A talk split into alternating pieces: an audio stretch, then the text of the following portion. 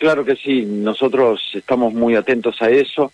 Eh, también vamos a tener un, un, viaje a Buenos Aires por gestiones y vamos a intentar allí también tener conversaciones con los intendentes de Córdoba, de Rosario y también con parte de la comisión de la Cámara de Diputados para ver cómo está el trámite allí, porque también pasa por ese lugar la discusión del presupuesto nacional y lo que tiene que lo que trae aparejado lo que es los subsidios para el transporte público de pasajeros. Estamos expectantes, hoy se reúnen todas las partes, inclusive también el Ministerio de Transporte de la Nación. Vamos a ver qué sucede. Ojalá que empiece a verse una luz acerca de este tema, porque para todo el interior de la República Argentina es muy importante. ¿Puede encontrar alguna solución al respecto? Salió el presupuesto, por lo menos los primeros bocetos para el año que viene, y los subsidios siguen siendo de manera desigual con el AMBA.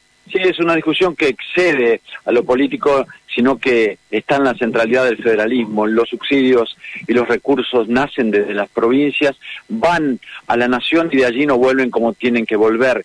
Eh, es una discusión que se está dando en todos los ámbitos. Esperemos que el sentido común se apropie de muchos de aquellos que distribuyen el dinero en la República Argentina y las necesidades. Hoy sigue tan cual lo habíamos planteado hace un tiempo, de cada 10 pesos, 8 quedan en el AMBA y 2 pesos vienen en el interior.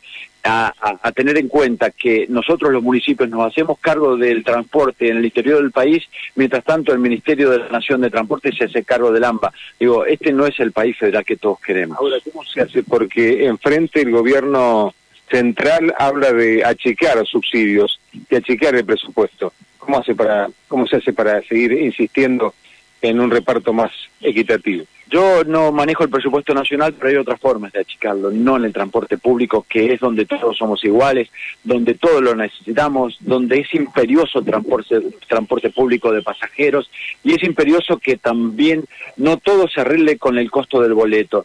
Eh, yo creo que se pueden hacer recortes, lo tiene que manejar mucho economía de la nación, pero los recortes no pasan por el transporte público de pasajeros. ¿Se mantienen estos mismos eh, parámetros en cuanto a subsidios eh, a las municipalidades como la de ¿No les queda otra que seguir aumentando el boleto? No puede ser ese el único elemento que tengamos los municipios, no puede ser eso. Nosotros también sabemos que existe un, un límite para el aumento del transporte, un límite en el bolsillo, un límite en la economía de aquellos que utilizan el transporte. Aquí hay personas que lo utilizan cuatro boletos por día y a veces se les hace imposible. No es el lugar para reajustar, el lugar para reajustar seguramente pasa por otros lados, seguramente pasa por algunos sectores de la política también. continúa el debate por la nocturnidad en la ciudad de Santa Fe con la participación de los distintos actores. ¿Cómo está siguiendo este tema? Bueno, cada vez que hay una charla con alguno de los sectores, yo pido un informe a ver qué sucedió, qué está pasando.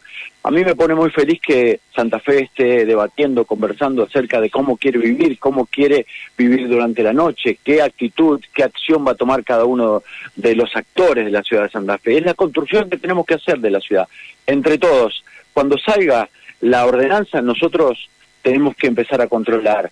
Cuando salga la ordenanza, nosotros tenemos que llegar al lugar para que eso se cumpla. Así que ahora estamos a la espera, estamos muy atentos de lo que sucede con cada uno de ellos, pero es muy bueno que se converse acerca de cómo queremos vivir en la ciudad de Santa Fe. ¿Tiene capacidad de control para efectuar eso? Porque de ambos sectores, de, de los vecinos hacia los empresarios, lo que piden es control. ¿La municipalidad lo puede efectuar? Se puede controlar. Hasta ahora no las tenemos. Ahora no teníamos reglas claras, teníamos ordenanzas vetustas, viejas, obsoletas, que hablaban de otra ciudad. Cuando tengamos reglas claras, nuestra misión es controlar. Bien, hasta allí lo escuchábamos al intendente eh, Emilio Jatón con estos temas, eh, eh, bueno, que, que, son importantes como nocturnidad y, transporte aquí en el Colastina Sur.